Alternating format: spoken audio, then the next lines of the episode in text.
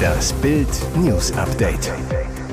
Es ist Freitag, der 23. Dezember und das sind die Bild meldungen Korruptionsskandal, Geldstrafe für Frankfurts Ex-OB. 2023 Prognose der Deutschen Bank. Immo-Schock. Nach WM-Pokalwirbel. FIFA ermittelt gegen Goldsteak-Koch. Das Urteil gegen Frankfurts Ex-OB Feldmann ist gefallen. Peter Feldmann wurde zu einer Geldstrafe von 120 Tagessätzen je 175 Euro verurteilt.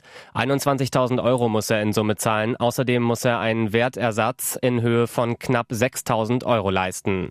Die Begründung? Vorteilsannahme in zwei Fällen, so das Landgericht Frankfurt. Feldmann war von der Staatsanwaltschaft vorgeworfen worden, er habe sich von der AWO vor deren Karren spannen lassen und sei bereit gewesen, sich als Politiker dem Sozialverband gegenüber wohlwollend zu verhalten. Im Gegenzug gewährte die AWO Vorteile, unter anderem einen überzahlten Job für die damalige Freundin und spätere Frau Feldmanns an der Spitze einer neu geschaffenen deutsch-türkischen Kita der AWO in Frankfurt. Auch um von der AWO eingeworbene Wahlkampfspenden ging es in dem Verfahren. Im Korruptionsprozess beteuerte er seine Unschuld. In seinem letzten Wort als Angeklagter beteuerte er, ich habe in keine Kasse gegriffen, ich bin nicht korrupt. Die Höchststrafe habe er schon erhalten, so fällt man am Mittwoch weiter. Seit 2019 sei er mit dem Dauerthema gequält worden. Patex Peter, der zum Pan-Peter wurde und schließlich als Peinlich-Peter trotzdem einfach nicht zurücktrat, wurde Anfang November 2022 schließlich in einem teuren Verfahren mit 95,1 Prozent Mehrheit der wahlberechtigten Frankfurter abgewählt. Das erste Mal seit gut einem Jahrzehnt sinken Immobilienpreise seit Monaten nahezu flächendeckend.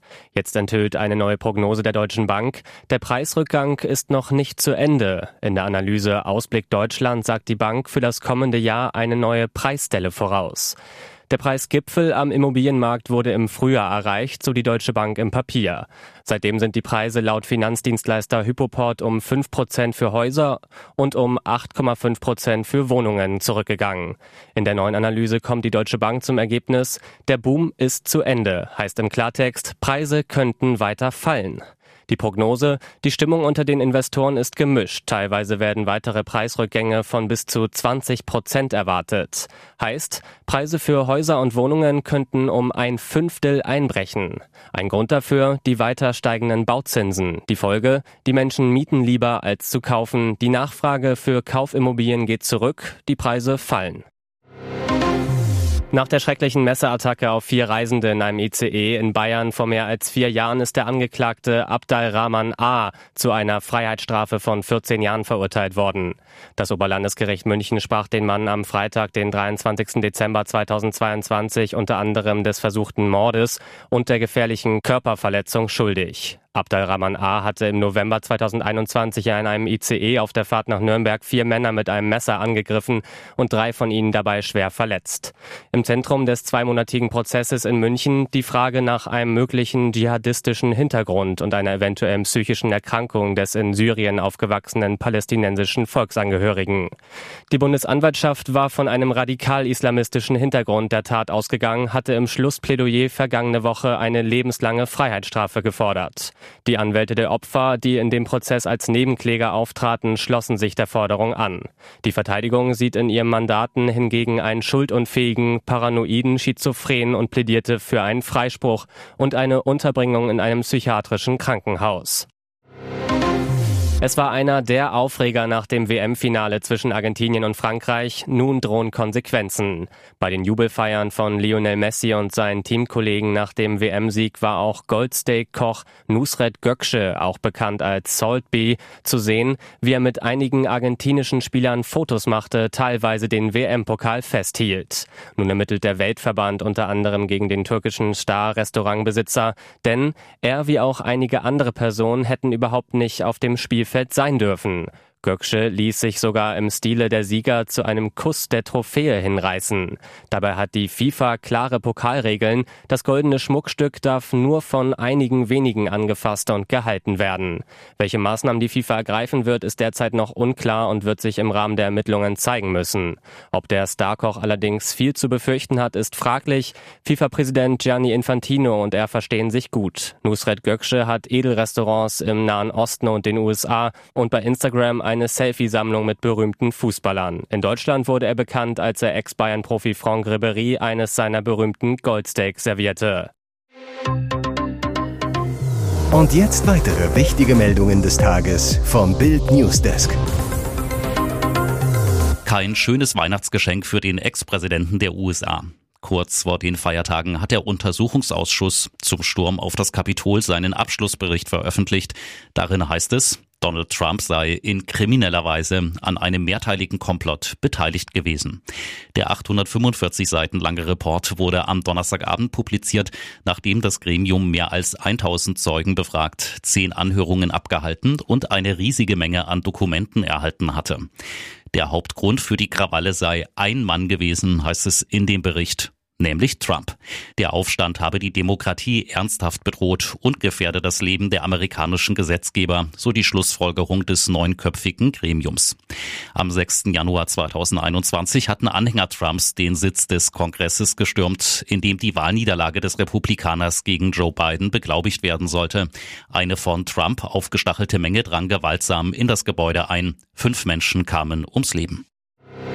Arbeitgeberpräsident Rainer Dulger wirft Bund und Ländern vor, immer neue und größere Behörden zu schaffen und damit den Firmen in der Wirtschaft Mitarbeiter zu klauen.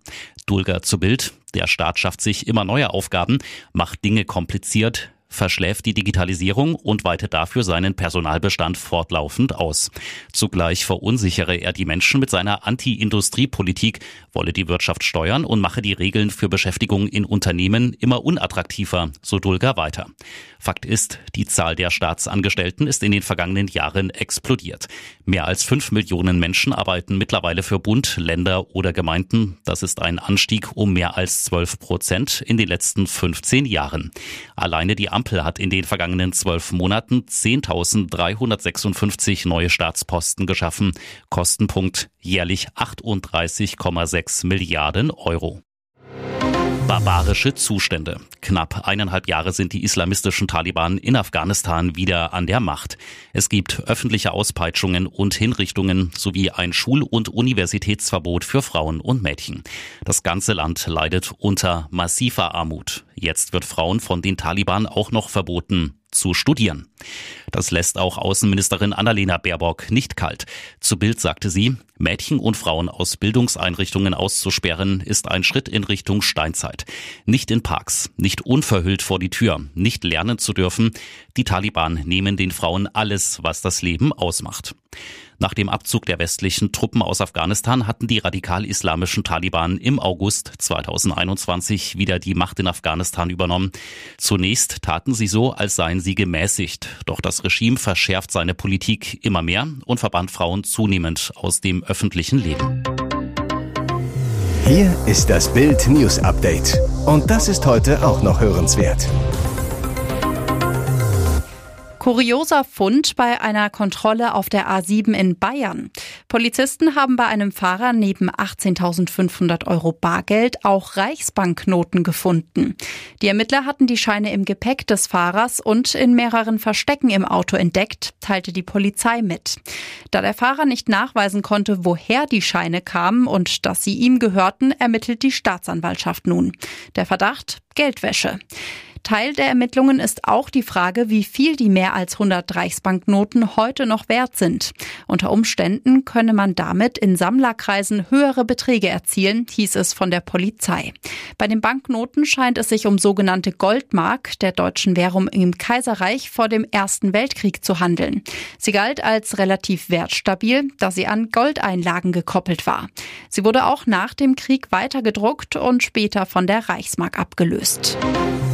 Brand im Maschinenraum, vollbesetzte Fähre in New York fängt Feuer. Dramatische Szenen in New York. Hunderte Passagiere der Staten Island Fähre mussten bei einer Evakuierung Schwimmwesten überstreifen. Auslöser war ein Brand im Maschinenraum. Das 94 Meter lange Schiff, eingesetzt im New Yorker Fährverkehr zwischen Manhattan und Staten Island, kam am Donnerstag gegen 17 Uhr Ortszeit nahe der Freiheitsstatue plötzlich zum Stillstand. Laut New Yorker Feuerwehr waren 868 Passagiere und 16 Crewmitglieder an Bord, die von anderen Fähren gerettet und an Land gebracht wurden. Die Szenen von mehreren Zeugen aufgenommen und im Internet veröffentlicht wirken beängstigend. Dutzende Passagiere legen ihre Schwimmwesten an, drängen dicht an dicht zu den Notausgängen. Glück im Unglück, laut der New Yorker Polizei gab es keine Toten oder Schwerverletzten. Fünf Menschen wurden mit leichten Verletzungen behandelt. Feuerwehrsprecher Frank Lieb sagte, das Feuer sei unter Kontrolle. Dennoch müssten die Einsatzkräfte mindestens 24 Stunden warten, bis sie den Maschinenraum öffnen können. So feiert Deutschland Sparnachten. Das Weihnachtsfest 2022 wird für viele Deutsche anders sein als all die Jahrzehnte zuvor. Die enormen Heizkosten, die steigenden Preise für Lebensmittel, es bleibt einfach nicht mehr so viel Geld übrig. Aber auch wenn es diesmal ein Sparnachten wird, die Mehrheit will sich die Freude am Fest nicht verderben lassen. Angestellte Bettina Engel und Ehemann Goswin etwa aus Brachtal in Hessen sagen, wir können uns gerade nur das Nötigste kaufen, sonst hatten wir eine Tanne, die 40 40 Euro gekostet hat. Diesmal haben wir ein Sonderangebot vom Discounter für 15 Euro. Für das Weihnachtsessen mit Gans hätten wir dieses Jahr 200 Euro ausgeben müssen. Jetzt gibt es Salate, Würstchen, Aufbackbrötchen für 30 Euro. Und Kassiererin Sina Rüffer aus Sehende in Niedersachsen. Ich bin alleinerziehend, feiere mit meinem Sohn und meiner vierjährigen Tochter. Dieses Jahr habe ich die Weihnachtsente schon im Oktober im Angebot gekauft und eingefroren. Die Kinder sollen meine finanzielle finanziellen Sorgen nicht merken. Ich versuche trotz allem positiv zu bleiben, denn Weihnachten gehört zu meinen Lieblingsfesten. Das will ich mir von der Krise nicht kaputt machen lassen. Wie die Bildleser sonst noch so den Heiligabend verbringen, erfahren Sie auf Bild.de.